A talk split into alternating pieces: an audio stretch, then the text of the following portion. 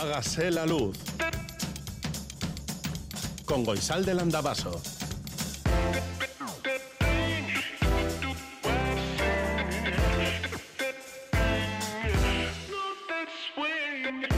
Kaixo egunon guztioi goizeko zazpiak eta lau minutu diran Radio Euskadin zaude, igandea da, domeka, jai eguna, jai, eh, en algunos lugares de Euskal Herria le dicen al domingo jai, por la zona de Azpeitia y por ahí, si no recuerdo mal, a ver, que alguien me lo corrija si lo he dicho mal, ¿eh? pero creo que sí. Estás en Radio Euskadi, ya te lo hemos dicho, en la Radio Pública Vasca. Estaremos emitiendo en riguroso directo desde el estudio 1 de Radio Euskadi hasta las 8 de la mañana, que llegarán los compañeros y compañeras de los informativos de Radio Euskadi para seguir emitiendo en riguroso directo.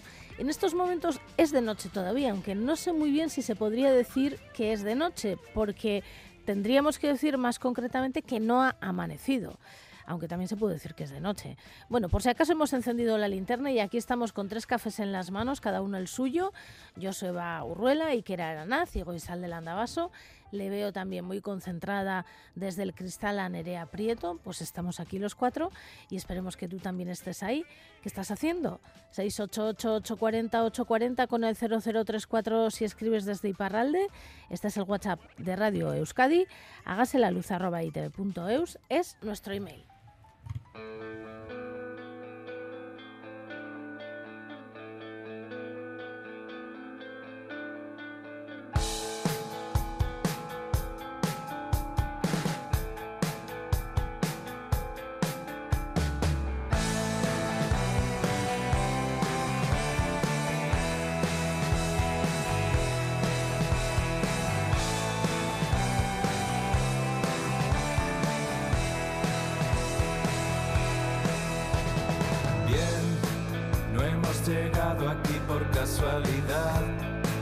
Que los caminos que trazó el Señor no nos llevaron a ninguna parte. Muy bien, que los motivos son más que evidentes, ya no vivimos en los años 20. Se hunde el barco, se marcha la gente. Revolución,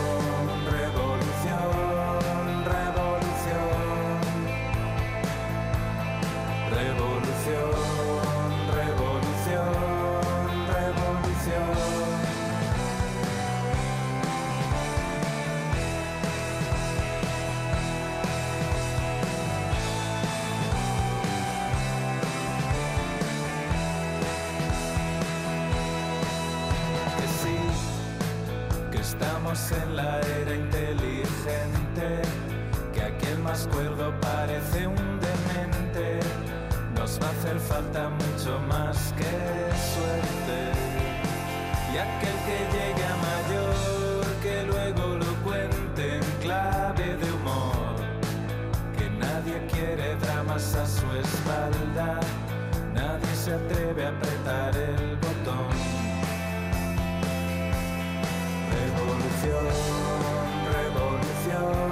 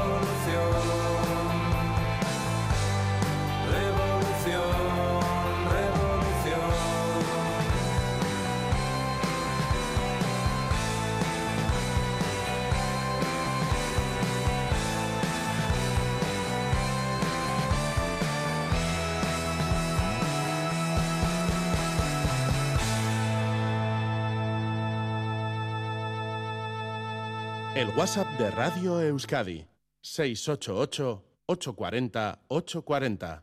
Hágase la luz. Estamos conociendo un poco mejor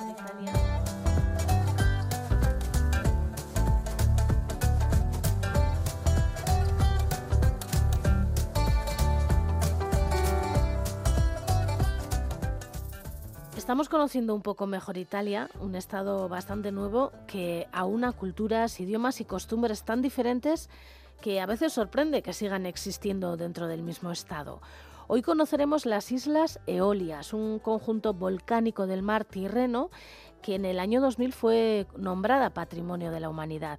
Y para este viaje contamos con el doctor en Sociología y profesor de Historia, Gorka Salces. Buongiorno, Corca. Buongiorno, Egunon Goizalde. ¿Cómo estamos?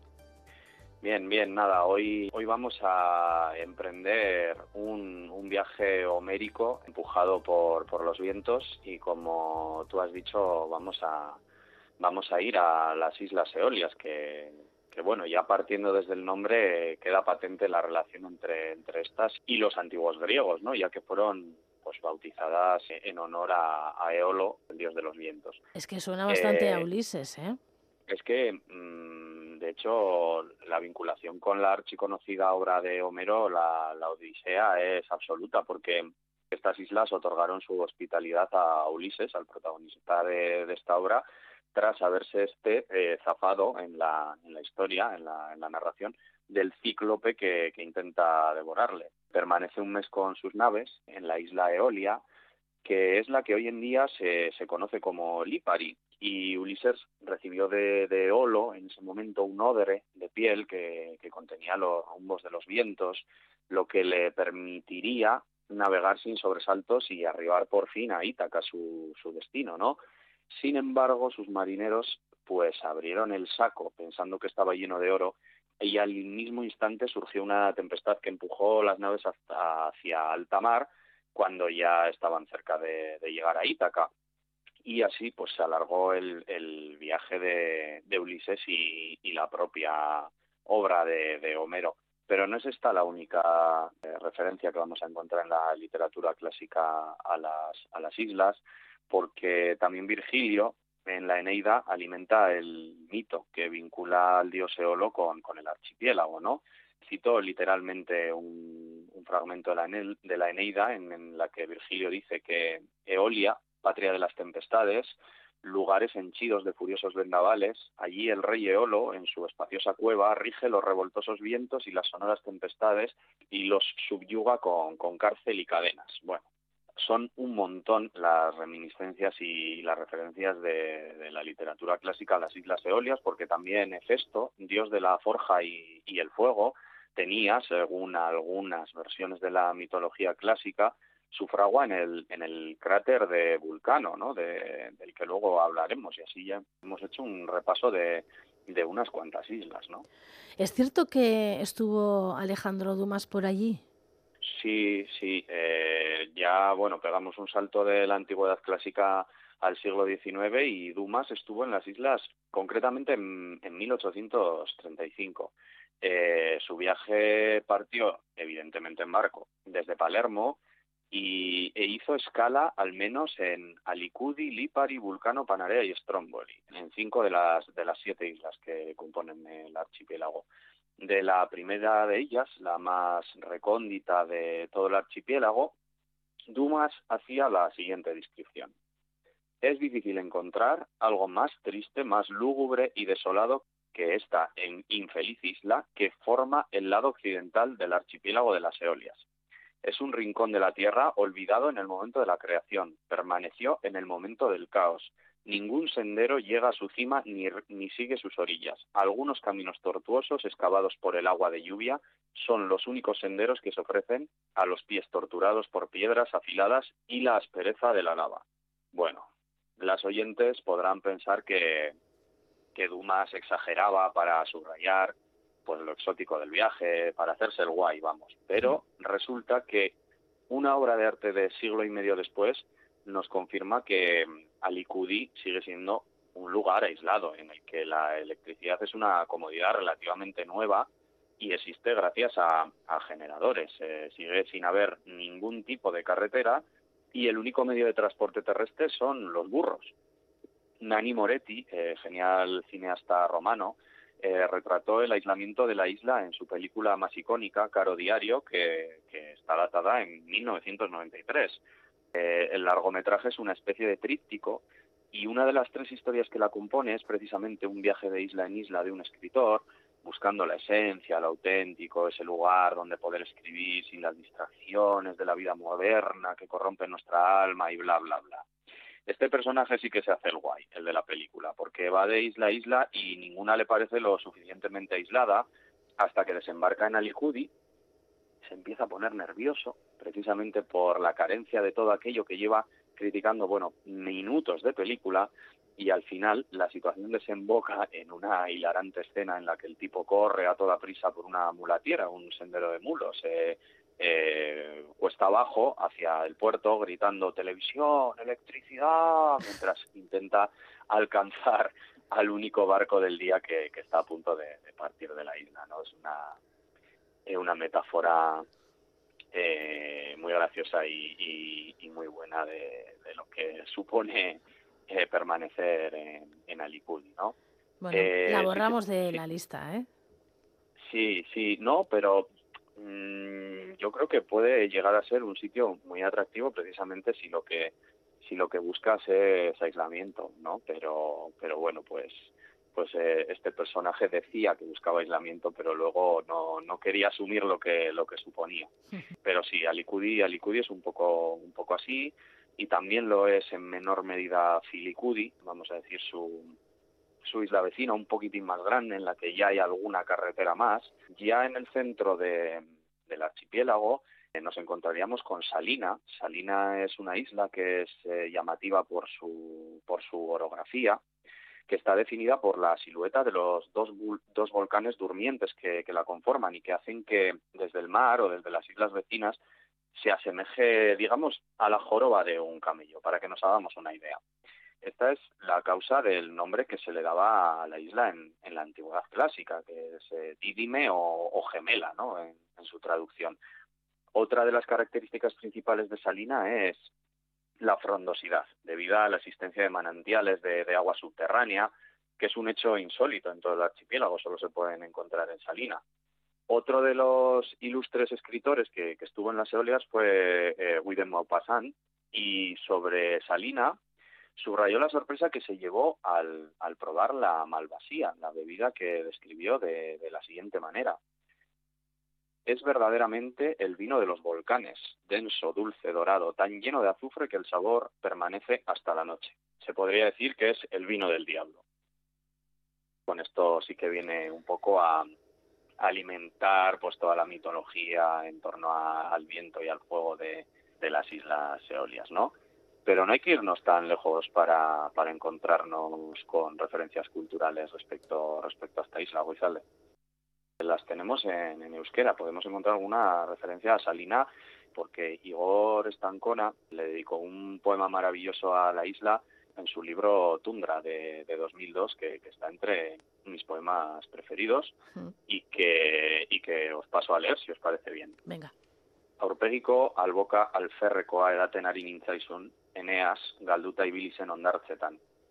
Lau erligio barru martiriak izango gara, esan zenidan. Batek daki zelango estilo ez ezaguna jarraitu egingo diren baselitzak orduan. Uretara salto egin eta begiak zabaldu nizkion gatzari, eneaz galduta ibili zen ondartzetan.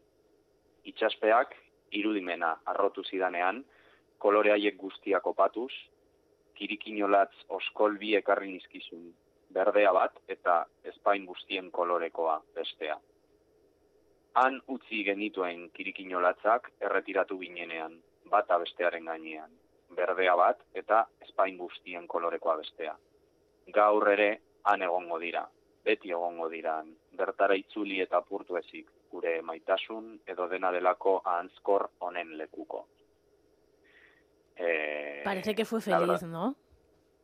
Sí, parece que, fue feliz y la verdad que recrea genial ese vínculo con el tiempo y ese mm, clima no meteorológico, sino, vamos a decir, ese clima hacia adentro, ¿no? Que, que las islas te pueden generar. Aún así hay que decir que, que aquí Estancona se permite una licencia literaria, ¿no? Porque el viaje de Eneas en la Eneida de Virgilio no pasa por las Eolias, ya que circunnavega Sicilia por el sur y luego una tormenta lo desvía hacia Cartago, la, la actual Túnez. Pero bueno, aún así, la verdad que, que se, le, se le admite la licencia porque, porque el poema es maravilloso. ¿no? Es, es, muy bonito, sí. Y bueno, ya hemos dicho que Salinas es una de las tres islas centrales del archipiélago. Las otras dos son Lipari y Vulcano. Lipari es la más populosa. Eolia, eh, ¿no? El... La antigua Eolia. Efectivamente, es la, la antigua Eolia y es pues la isla que le da el nombre a, a, todo el archipiélago, ¿no? Porque otra forma de por la que se conoce a estas islas son las islas Lipari. Tiene un pueblo homónimo que con sus 11.000 habitantes se puede considerar la capital de las islas, la capital de las Eolias y bueno, que tiene su aquel con su castillo amurallado y su concatedral de, de San Bartolomeo. Muy cerca de ella está, está Vulcano, que está presidida por el volcán con el mismo nombre y este volcán se puede ascender hasta el mismísimo cráter pese a estar activo porque cuando tú asciendes hacia el cráter, pues sus características fumarolas de, azufre tiñen de amarillo partes de, del sendero por el que, bueno, hormiguean los excursionistas, ¿no? Después de la ascensión, nada mejor que un baño relajante de barro eh, volcánico en la playa de Acuecálide eh, o Aguas Calientes. Y es así, puesto que la temperatura del agua, en la temperatura del agua se hace notar que, que, bueno, pues hay emisiones eh, volcánicas que emergen del subsuelo, ¿no? También se hace notar un olor no particularmente agradable en la ropa utilizada el día en el que se visitan eh, los barros, así que con esto hay, hay que tener un poco cuidado. No todo van a ser vino y rosas. Eso es. Eh, bueno, cogemos de nuevo el, el, barco y zarpamos hacia el norte. Vamos a abstenernos de hacer escala en, en Panarea, que es la más pequeña entre las siete islas principales y que básicamente es un nido de villas de lujo. Mm, y haremos nuestra última parada en la más septentrional y conocida de las islas. Solo diré que el volcán que la preside da nombre a un tipo de erupción, la estromboliana, uh -huh. caracterizada por erupciones explosivas, separadas por periodos de calma de, de extensión variable. ¿no? no es extraño que por las noches se puedan apreciar desde el puerto llamas rojas en el cielo porque el cráter está escupiendo lava. No es raro eso ni que una columna de, humo cuasi permanente recuerde a sus habitantes y a sus visitantes la omnipresencia y la peligrosidad del coloso. Pero no vamos a hablar sobre geología vamos a pasar un poco a, a, la prensa rosa, si te parece bien. Me parece muy bien. Nosotros vamos a ir a tiempos mucho, mucho más cercanos, ¿no? A, al siglo XX, porque eh, en 1950 lo, lo atractivo del entorno natural y la dureza de la vida en la isla llevaron a Roberto Rossellini a rodar Stromboli Terra di Dio, una de las cumbre, obras cumbre de, del neorrealismo italiano, ¿no? El film, de hecho, cumple con todas las características de dicho movimiento artístico, ya que documenta la pesca del atún con métodos tradicionales en, la isla y a la vez emplea a lugareños como, actores, que esto es algo que se hace mucho en las películas de, del neorrealismo. Pero también cuenta una historia de desamor entre la prisionera de un campo de concentración y un prisionero de guerra italiano, natural de Stromboli, ¿no? Cuando la pareja se establece en el pueblo natal del hombre, interpre interpretado por Mario Vitale, la mujer se siente presa por el aislamiento geográfico, la dureza de la vida y el conservadurismo de, los habitantes del lugar e intenta escapar. Bueno, la peli es un petinazo y recomiendo a quien no lo haya hecho que, la vea, pero a lo mejor es más interesante pues lo que acabo de decir sobre la, la prensa rosa y, y, lo que sucedió entre, entre bambalinas durante el rodaje de esa película. Porque la actriz protagonista fue Ingrid Bergman uh -huh. y esta había enviado meses antes una carta a, a un director, a Roberto Rossellini, eh, declarándose admiradora de su trabajo y expresándole su deseo de participar en una de, de sus películas. Y Rossellini, pues, pues la contrató y durante el rodaje fue surgió un idilio entre actriz y director que generó una polémica muy agria en la pacata sociedad de, de posguerra. ya que ambos estaban casados y e Ingrid se quedó embarazada eh, en el mismo rodaje.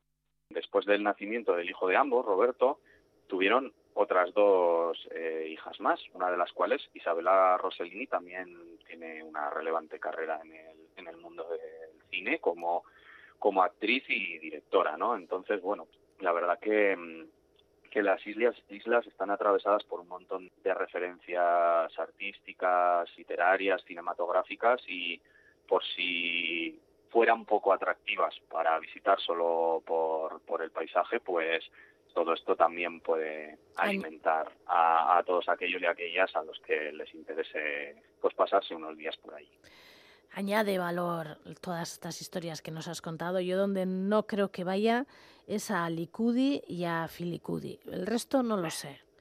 Pero esas... No. Mmm, esa, esa está costado un poco más, ¿no? Lo de lo del sí. aislamiento, lo del aislamiento y tal, y es que es verídico. Además, pues, es a las que menos circulación de, de, barcos hay, a las que, bueno, pues efectivamente, como se cuenta en la película, menos posibilidad de llegar y menos posibilidad de escapar. Hay. Eso es. Gorka Salces, doctor en sociología, profesor de historia, eskerrik asko benetan, urrengoan beste bat. Bai, eskerrik asko zuri goizala.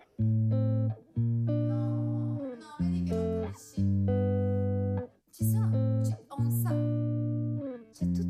io te lo giuro, ti spiego. Mi piacerebbe vivere con te. Ti stupirei coi miei risvegli magici e colazioni da dividerci. Ma adesso no, aspettiamo ancora un po'. Il fatto è che ho la casa piena di cimeli inutili a cui sono legata troppo. E se venissi pure tu, non saprei più dove metterli.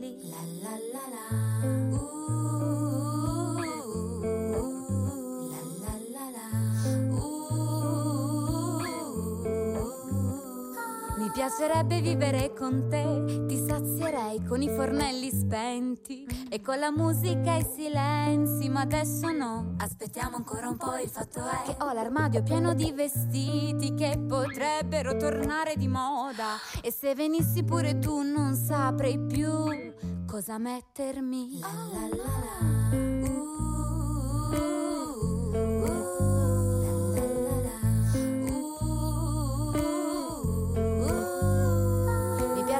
vivere con te, ti cullerei dentro ad un letto caldo, sussurrandoti all'orecchio, ma adesso no. Aspettiamo ancora un po', il fatto è ho la testa piena di capricci, anche se sono lisci i miei capelli. E se venissi pure tu, io non saprei dove metterti. La la la la.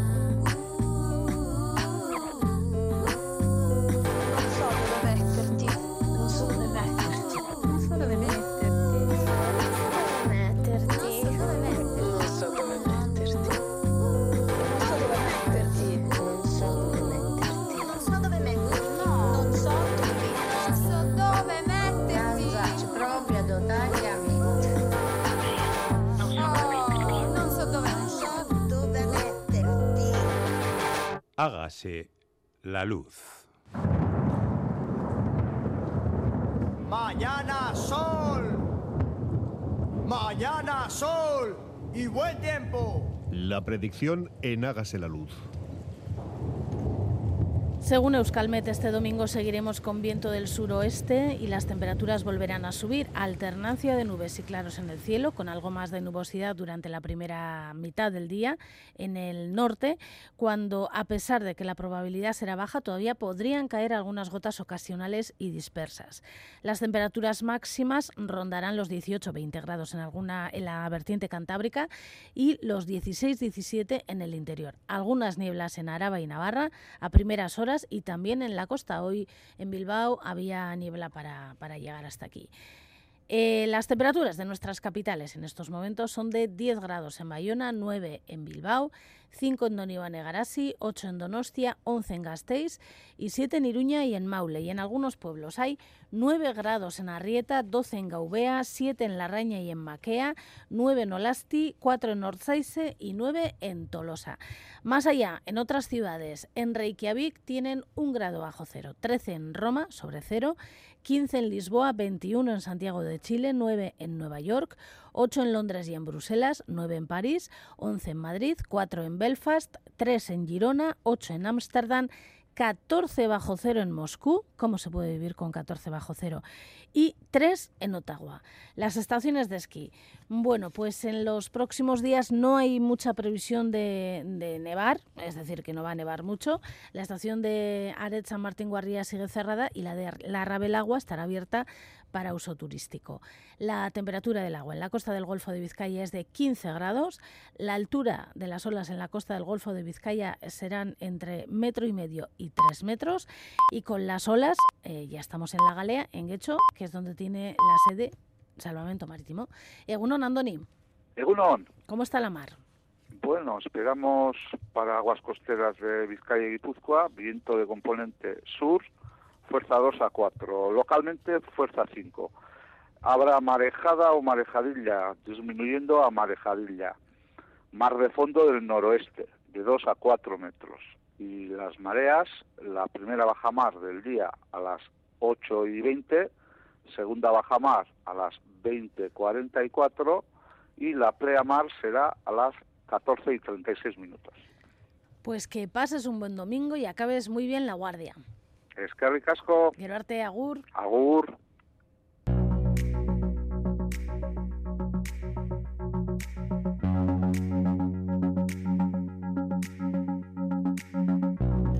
Lege bat migrazioari zailtasunak gehitzeko. Este es el titular para la noticia del día de Berría, una mano que bien podría ser la cartografía de una vida, con Alianza de Casada ocupa toda la portada. Bueno, casi toda la portada. Se apoya a la altura del pecho y deja a la vista la parte de arriba de lo que podría ser una pegatina que dice no. La noticia hace referencia a que mañana comenzará en la Asamblea Nacional Francesa el análisis del nuevo proyecto de ley sobre asilo e inmigración. Y relacionado con la noticia, han entrevistado a Neima Brahim. Ella es una periodista parisina, está preocupada por las consecuencias que podría tener la aprobación de esta ley y dice inmigrazioari etzaio segurtasunaren ikuspegitik begiratu behar. France Bleu explica en un artículo qué es lo que contiene esta nueva ley y en Le Monde recogen las discusiones partidistas entre partidarios, detractores y demás sobre esta ley, como decimos, que mañana comenzará a discutirse en la Asamblea Nacional Francesa. En el país leemos, Israel lleva a Gaza al borde de un colapso humanitario y en sus páginas interiores escriben el editorial sobre el tema. En Gaza peligra la paz mundial. Comienzan diciendo, Israel ha agotado sobradamente su derecho a la defensa y está deteriorando el prestigio de la legalidad internacional y de sus instituciones. Y finaliza el artículo de esta manera. Es imprescindible el alto el fuego definitivo, restablecer los suministros, obtener la liberación de los rehenes y abrir negociaciones de paz, primero para la gestión de una Gaza desmilitarizada y luego reconocer un Estado palestino en paz y seguridad junto a Israel. En público portugués ha escrito Antonio Barreto un artículo que ha titulado Una tragedia y dice, el odio es tal que resulta difícil creer que estas sean solo opiniones de las élites militares, líderes políticos, dignatarios religiosos, vendedores de armas o comerciantes del petróleo. En Berría continúa publicando su diario de a bordo el periodista Atel Abu Saif, una serie altamente recomendable, terrible, que da cuenta de lo que está ocurriendo y de lo que está viviendo en Gaza. El, capítulo de hoy se titula Es Estira jamás Garbitzenari y escribe, entre otras cosas, Es Estira jamás Garbitzenari, Arabiarra Garbitzenari dira. Zu ikustean akabatu egingo zaituzte edo alde eginarazi, zer bizkorrago egin. Ez daukazu aukeratzarik, edo hil, edo alde egin. Ez dago esaterik bakea nahi duzula, ez dago zin egiterik ez diezula trabarik egingo okupatzaiei, askok ez daukate horretarako aukerarik, misillak aurkitu egiten ditu, besterik gabe. En La Vanguardia de Cataluña escribe su director un artículo que ha titulado Nadie detiene a Israel y escribe La indignación que las muertes de los palestinos está causando en el mundo árabe tendrá graves consecuencias en el futuro no solo para Israel, sino también para todo Occidente. De una u otra forma se tendría que detener esta ofensiva que está provocando la muerte de tantos inocentes. No han muerto 17.000 activistas de Hamas, han muerto 17.000 ciudadanos palestinos cuya culpa ha sido la de vivir en Gaza. Es difícil admitir que el mundo se quedará de brazos cruzados mientras superamos la barrera de los 20.000 muertos. Una de las imágenes que más, em, más emocionantes del día está en las portadas de Deia, de Gara y del diario Noticias de Guipúzcoa. Se trata de una anciana que abraza a una caja, incluso la besa. Los titulares lo aclaran. El más claro, el de Gara. 87 años para recuperar los restos de su padre fusilado. Se trata de Pepi Berasategui. Su padre fue fusilado en 1936 en Oyarzun y en Berri han hablado con ella, que ha dicho pentsatzen nuen aita non dagoen jakin gabe hilko nintzela. Muy emocionante, de verdad, las imágenes. En otra noticia que también nos ha llamado mucho la atención está en la portada del diario Noticias de Navarra. Dice el titular, la mitad de las víctimas de violencia sexual intrafamiliar en Navarra tienen menos de 10 años.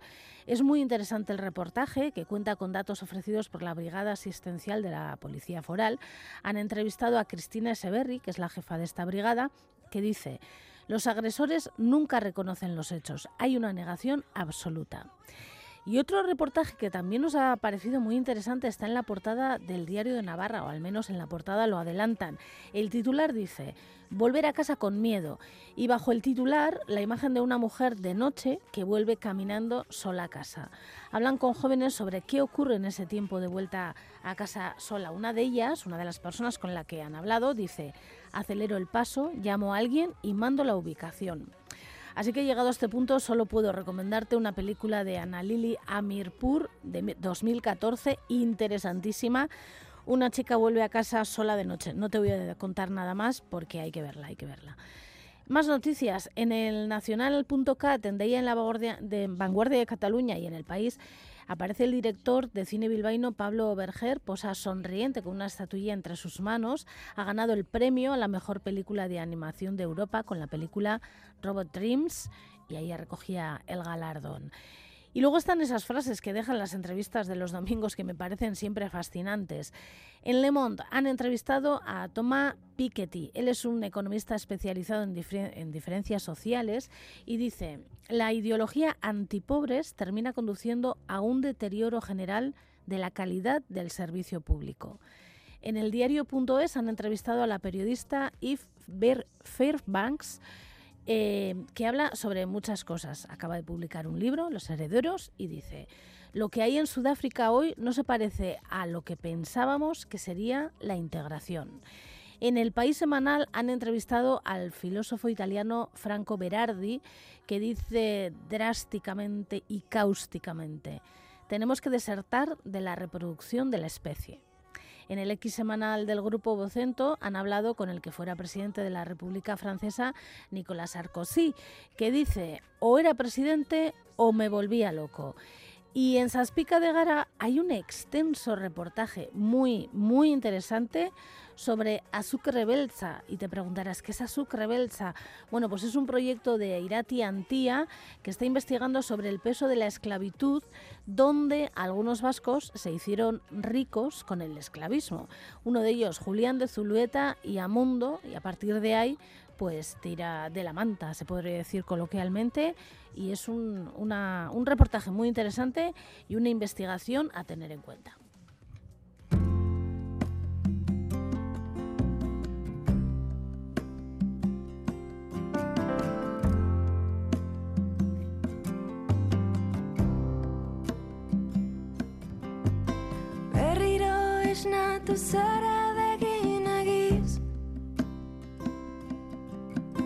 Noiz amestu zen nun nirekin azken aldiz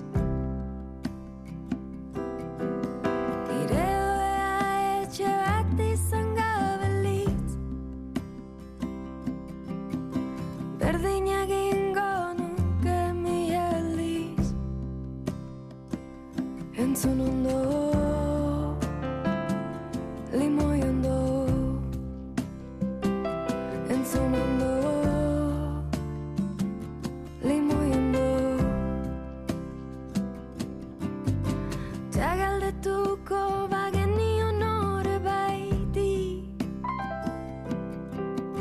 Zergatik zinen zuta, zergatik ni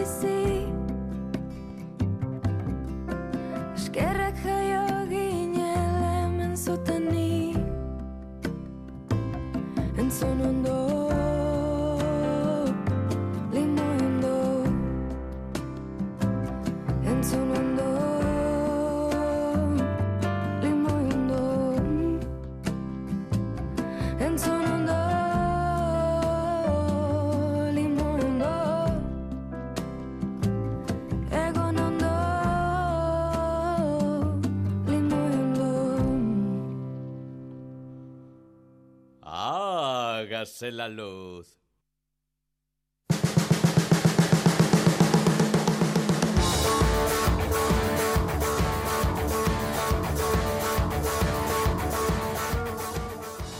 Hace unos días ha sido 25 de noviembre, el Día Internacional de la Lucha contra la Violencia contra las Mujeres, y aprovechando este día nos gustaría hacer un repaso a lo que en cuestiones de lucha contra la violencia de género se hace en diversos lugares del mundo, porque nos imaginamos que los ritmos son diferentes, pero no tenemos datos suficientes como para afirmarlo con rotundidad.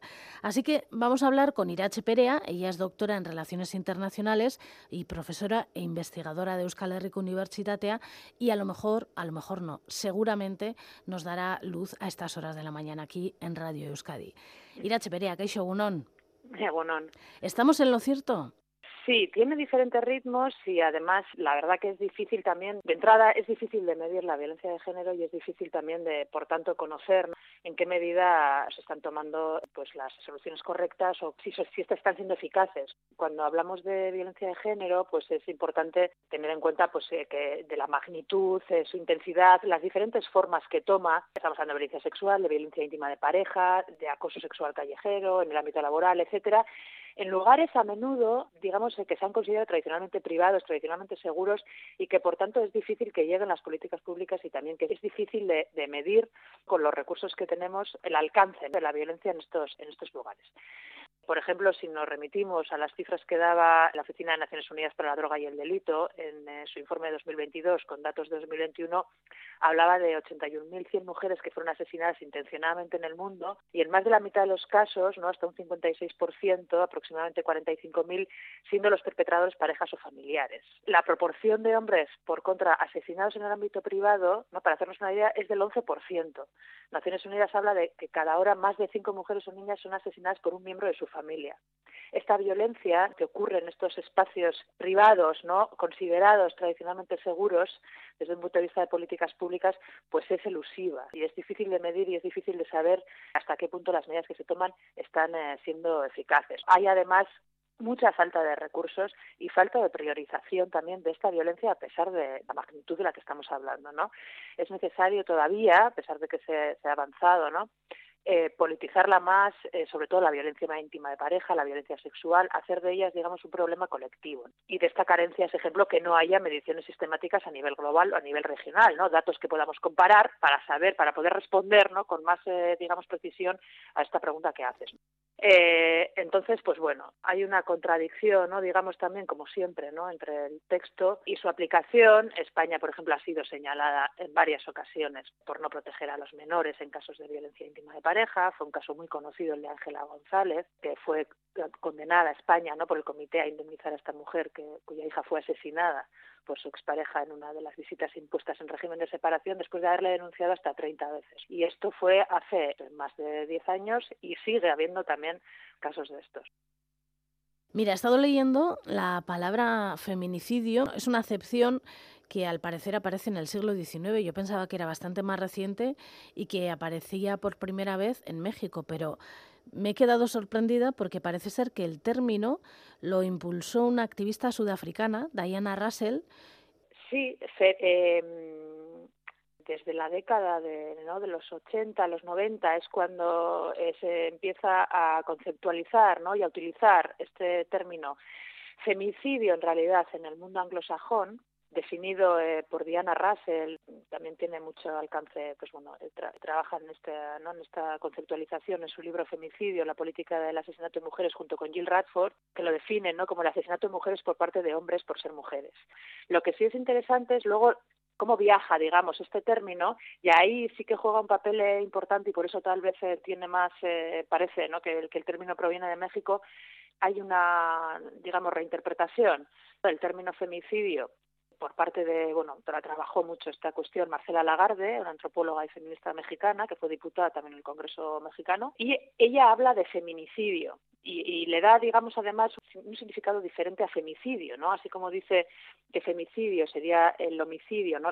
Similar al homicidio, pero en este caso de mujeres, cuando habla de feminicidio le da una carga política mayor, ¿no? Ella habla del conjunto de violaciones a los derechos humanos de las mujeres, que contienen crímenes y desapariciones de mujeres y que, bueno, utiliza también esta acepción para identificarlos como crímenes de lesa humanidad. Ella trabajó mucho el caso de Ciudad Juárez, entre los 90 y la década de los 2000, ¿no? que hubo ahí cientos de mujeres desaparecidas y asesinadas, y, y, utiliza, ¿no? hace esa distinción. De hecho, en la Academia Mexicana de la Lengua entró como feminicidio en el diccionario, ¿no? También, eh, pues bueno, ahí eh, Carlos Sotomayor, miembro de la Academia Mexicana, también argumentaba, ¿no? Sobre las raíces eh, que deberían ser más bien femin, no fem, bueno, eh, pero aún así sí que es cierto que en ese viaje, ¿no? También por Latinoamérica y que además ha tenido mucha importancia esta conceptualización, porque en la práctica, pues bueno, se ha, se ha introducido el feminicidio en los códigos penales de 16 países latinoamericanos, en algunos casos femicidio, también es cierto, en eh, pues Chile, Ecuador, por ejemplo, femicidio, en México, en Colombia, ¿no? en, otros países, eh, feminicidio. Pero eh, pero bueno sin duda ha sido importante y luego sí que es interesante también esa diferencia que hace que hace Lagarde no y ella defiende el uso de la forma feminicidio para distinguirla de femicidio que dice sería el homólogo no de homicidio en el Estado español y en el francés y en muchos estados europeos existen leyes penales contra la violencia de género. No sé si en todas partes del mundo existen. No existen en todo el mundo, ¿no? De hecho, eh, bueno, según eh, Naciones Unidas, eh, pues solo dos de cada tres países tienen han prohibido la violencia que denominan, por cierto, hablan de violencia doméstica, ¿no? Que aquí, por ejemplo, no utilizamos tanto ese término de violencia doméstica, no se suele hablar más de violencia machista para distinguir la violencia íntima de pareja, también tal vez ese término, ¿no? que lo de violencia doméstica, que, que, digamos que nos remite un poco a, a, esto, más a esto que dices tú, ¿no? Que es algo doméstico, que es algo privado, ¿no? Y que no es algo colectivo o político, ¿no? Eh, pero no, no todos los países eh, tienen legislación en este sentido, ¿no? Y además, incluso los que la tienen es eh, legislación diferente también. En este sentido, también hay 37 países no en el mundo que todavía eximen ¿no? a los perpetradores de violación de, la, de ser eh, juzgados eh, si están casados con la víctima o si se casan con la víctima, ¿no? Eh, y 49 países eh, hoy en día que no tienen leyes que protegen a las mujeres de la violencia íntima de pareja. ¿no? Aunque también es cierto ¿no? Eh, que, que, bueno, pues según los datos, por ejemplo, que mencionábamos antes, la prevalencia de la violencia de género en realidad es global. ¿no? Eh, por ejemplo, hay diferencias también entre, pues, eh, por ejemplo, Europa tiene la menor ratio, ¿no? Eh, habla este informe de 0,6 mujeres asesinadas por cada 100.000 Este ratio pues es más alto en África, en América, no seguido de América, de Oceanía, de Asia, por ese orden, ¿no?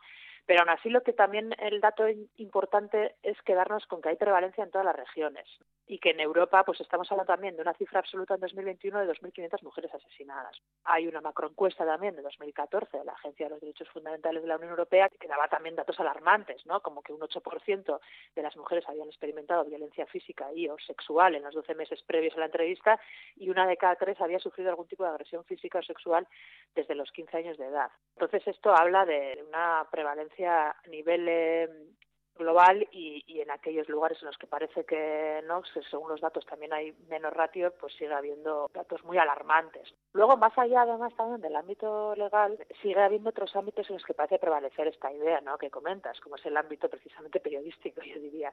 Hace poco F Noticias nos daba un titular increíble sobre un, eh, un asesinato de una mujer era un caso de violencia íntima de pareja y en el que además también había habido una segunda víctima, ¿no? que era la hija de esta mujer, y, y, el titular era Muere una mujer por arma blanca en Sagunto y una menor se precipita desde un segundo piso. Esto es complicidad y legitimación de la violencia machista, más extrema además en este caso. Entonces, sobre todo con la violencia de género, aparte del ámbito legal, porque además vemos que tiene muchísimas lagunas, es importante tener en cuenta estos otros lugares donde se producen estas complicidades, donde se da esta legitimación. Esto lo puso de, lo ha puesto de relevancia, por ejemplo, el movimiento Me ¿no? con todos esos testimonios. El caso Harvey, el caso Harvey Weinstein puso de manifiesto todo el aparato de complicidades que permite la impunidad de una violencia no sistemática como fue la de este caso durante tanto tiempo entonces creo que ahí es importante centrarse ahí y como decía, hacer de esta violencia, digamos, algo colectivo y bueno, intentar eh, romper esas complicidades ¿no? y ese, ese aparato. Mira, este año en Euskal Herria se convocaba una huelga general feminista por los cuidados, que es un ámbito muy feminizado. No sé si en otras partes del mundo también se reivindican la partición de los cuidados, eh, que se estipulen medidas públicas para, para que se lleven a cabo y que, que no sea un, ámbito tan feminizado y que la otra parte de la población también se haga cargo de los cuidados. Sí, eh, o sea, vamos, es un pilar desde luego de la, de la lucha feminista, de la teorización feminista y del activismo feminista, dar esa centralidad al trabajo de cuidados y lo que ha implicado el papel de las mujeres en lo que, en lo que las feministas no pues han conceptualizado como el trabajo reproductivo o el trabajo en el hogar. Y esto está relacionado con la emergencia y el desarrollo del sistema capitalista, ¿no? Las mujeres hemos desarrollado el trabajo de cuidados en el hogar de manera gratuita, ¿no? Esto evidentemente es un pilar del capitalismo, semejante cantidad de trabajo no remunerado que realiza un grupo concreto que somos las mujeres. Y esto pues eh, no se consigue, y volviendo a, lo que estábamos comentando, no se consigue ni se mantiene sin violencia, sobre todo en, el, en un sistema capitalista en el que es el trabajo asalariado el que te permite una independencia económica. La violencia de género, por tanto, está íntimamente ligada con, con, esta, con esta división. ¿no? Y esto, pues evidentemente también es, eh, eh, sucede en todas partes y, por tanto, la lucha feminista a nivel internacional se ha concentrado, ¿no? Y las organizaciones de mujeres eh, también en, en, esto, ¿no? La huelga, además del 30 de noviembre y la movilización en Euskal Herria, yo creo que ha sido especialmente eficaz y exitosa en poner sobre la mesa, además, la relación de, entre este papel en el hogar, este papel tradicional de las mujeres en el hogar, como mano de obra gratuita y lo que ocurre luego en el sector, en el ámbito asalariado, ¿no? Con el trabajo del cuidado, que está absolutamente precarizado, desvalorizado, etcétera, ¿no? Hay una hay una relación entre, entre estos dos lugares, ¿no? el ámbito productivo y reproductivo en términos del trabajo de cuidado, donde se nos supone, porque las mujeres tradicionalmente hemos estado desarrollando este trabajo de manera gratuita, se nos supone algo natural de las mujeres ¿no? y no profesional. Entonces, eh, cuesta, digamos, poner en valor ese trabajo de cuidados también en el ámbito, digamos, en el mercado laboral, ¿no? Asalariado eh, hay salarios muy bajos, está muy precarizado, condiciones eh, laborales eh, muy precarizadas, etcétera. ¿no? Entonces yo creo que la huelga y la movilización, esta movilización en concreto del 30 de noviembre, además que fue una movilización muy amplia, ¿no? creo que tuvo mucha, digamos, proyección también mediática, etcétera, mucho éxito en ese sentido, y creo que en cierta medida, pues bueno, es un, es un hito, ¿no? En esa, en esa lucha tan larga por valorizar el ámbito del cuidado, ¿no? Y por eh, reivindicar, digamos también, una redistribución ¿no? del trabajo en el ámbito del hogar, de ese trabajo de cuidados esencial, evidentemente, y de conectarlo con la precarización también en el ámbito laboral, ¿no? asalariado. Hay mucho trabajo detrás, hay una lucha también eh, larga, ¿no? Como decía, ya en los años 70 pues estaba el movimiento feminista hablando, ¿no? De manera simbólica de un salario doméstico, etcétera, ¿no? Por por cuantificar todo ese trabajo que se ha desarrollado históricamente de manera gratuita y que es un pilar claramente del sistema capitalista. ¿Hay algún lugar, así rápidamente por acabar, hay algún lugar en el mundo en el que se implementen de manera pública los cuidados? yo creo que medidas hay medidas en ese sentido que van por la por pues por la corresponsabilidad por la por asumir el cuidado por parte de, no por parte de los estados es decir o sea inversión en guarderías escuelas públicas residencias etcétera o pues legislación pues como la ley de dependencia etcétera no yo creo que hay medidas que eso intentan, digamos, también buscan la redistribución del trabajo en el ámbito del hogar, eh, como sería pues eh, los permisos no parentales obligatorios, o sea, permisos de paternidad. Y luego por otro lado, digamos, ese papel de, del Estado, como podríamos el 30 de noviembre en sostener un sistema público de cuidados, ¿no? Esa es eh, un poco la clave y por cierto la centralidad o sea que, es esencial no digamos eh, esto además para, la vida no no estamos hablando además de cualquier cosa no sino de un sector que es esencial del cuidado no y, y esta centralidad además que ha venido eh, subrayando no en lo que han venido insistiendo los movimientos de mujeres y los movimientos feministas es, por ejemplo, evidente ahora mismo en, en, Gaza, Palestina, ¿no? Estos días Israel está atacando deliberadamente toda esta infraestructura, ¿no? Ha destruido el sistema de salud, bombardeando hospitales, ambulancias, atacado escuelas, ha acabado también, por cierto, ¿no? Y en lo que me toca, con todas las universidades en Gaza, eh, sobre lo cual también cabe, cabe subrayar que, que se, ha, se ha escuchado poco o nada, ¿no? Desde universidades vascas, españolas, europeas, eh, la verdad. Pero esto, esto nos dice también indica que se está produciendo un genocidio, ¿no? la eliminación sistemática de todas las estructuras para la vida en Gaza, Palestina, y nos dice además lo importante y estratégico que todo esto es para una sociedad y para, y para la vida. ¿no? Pues Irache Perea, doctora en Relaciones Internacionales y profesora investigadora de Euskal Herriko Universitatea. Seguiremos hablando de esto y de, de más asuntos eh, a estas horas de la mañana. Es que recasco. Vale, es que recasco soy. Hágase la luz.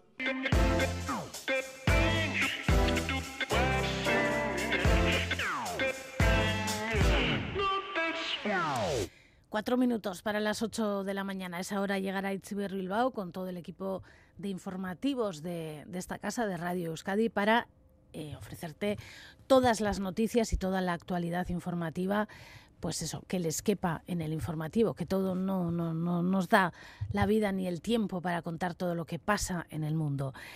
Nosotras volveremos el sábado que viene, a eso de las 7 y 5 de la mañana, más o menos, aquí estaremos. Bazterretik ibili eta zaindu maite duzun hori. Agur. Gorputzak eskatzen du sofa eta manta. Euri langar zeharrau hor zertan aguanta. Tala ere ez tezu hortik egin hanka. Nola ez degu nahiko zuretzako kanta Hauzan plaza honena bertan zintuztanta Y se hizo la luz.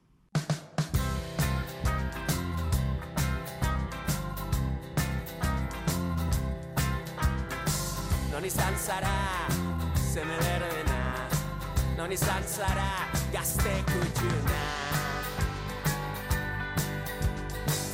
seguir tu tamales.